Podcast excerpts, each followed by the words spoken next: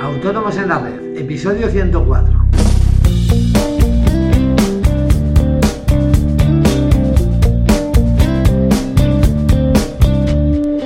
Muy buenos días a todos y bienvenidos un día más, un jueves más, hoy 11 de febrero de 2016, Autónomos en la Red, el podcast en el que hablamos de todos aquellos temas que nos interesan a los autónomos, IVA, IRPF, seguros sociales, financiación, etcétera.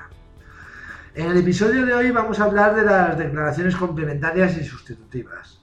Eh, pero antes, ya sabéis, eh, recordaros que en asesoríafiscalautónomos.es os ofrecemos todos esos servicios de contabilidad e impuestos que os ayudarán a gestionar mejor vuestros negocios y a optimizar vuestra factura fiscal. Todo ello a unos precios realmente competitivos y de la manera más sencilla para vosotros. Toda la información la tenéis en nuestra web, os repito, asesoríafiscalautónomos.es. Cualquier duda sobre nuestros servicios, dudas fiscales que tengáis, sugerencias para nuestros podcasts, perdón, podéis enviármelas a través del formulario de contacto de la página y os las responderé de manera personal o, por qué no, con un podcast sobre el tema. Bueno, vamos al tema. Eh, por desgracia, hay veces eh, que cometemos fallos al realizar nuestras declaraciones tributarias, ¿verdad? Y claro, tenemos que arreglarlo. Eh, para eso precisamente existen las declaraciones complementarias y las declaraciones sustitutivas. Y lo primero que vamos a ver es en qué consiste cada una de ellas. Eh, eh, una declaración complementaria se presenta cuando cometemos algún fallo en los cálculos o se nos ha olvidado incluir algún dato. por ejemplo, podría ser que se nos ha olvidado incluir una, una factura emitida en la declaración de IVA modelo 303 Siempre que ese fallo afecte a Hacienda, bien porque hemos pagado de menos o hemos pedido una devolución de más, es cuando debemos presentar la declaración complementaria.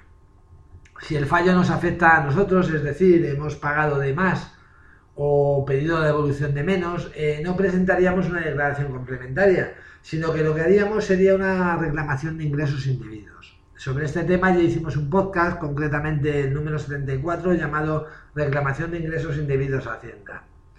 Eh, una declaración sustitutiva se presenta cuando hemos cometido tantos fallos que es más sencillo presentar una nueva declaración que, anule la anterior.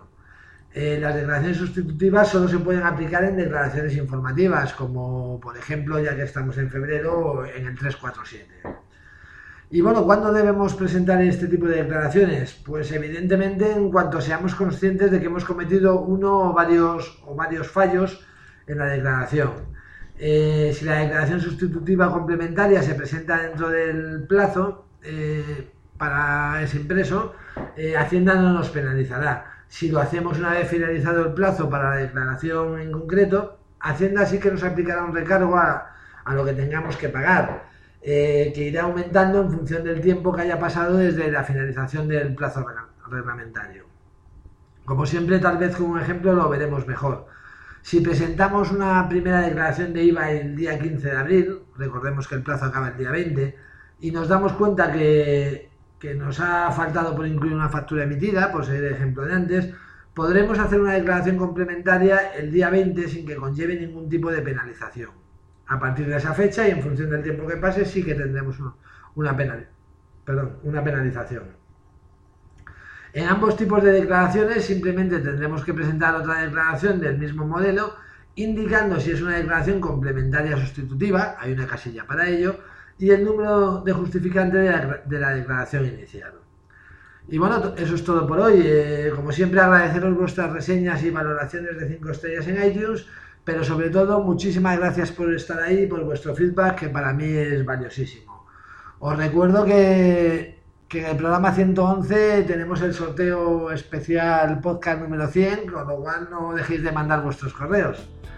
Y nada más, hasta mañana con más autónomos en la red. Adiós.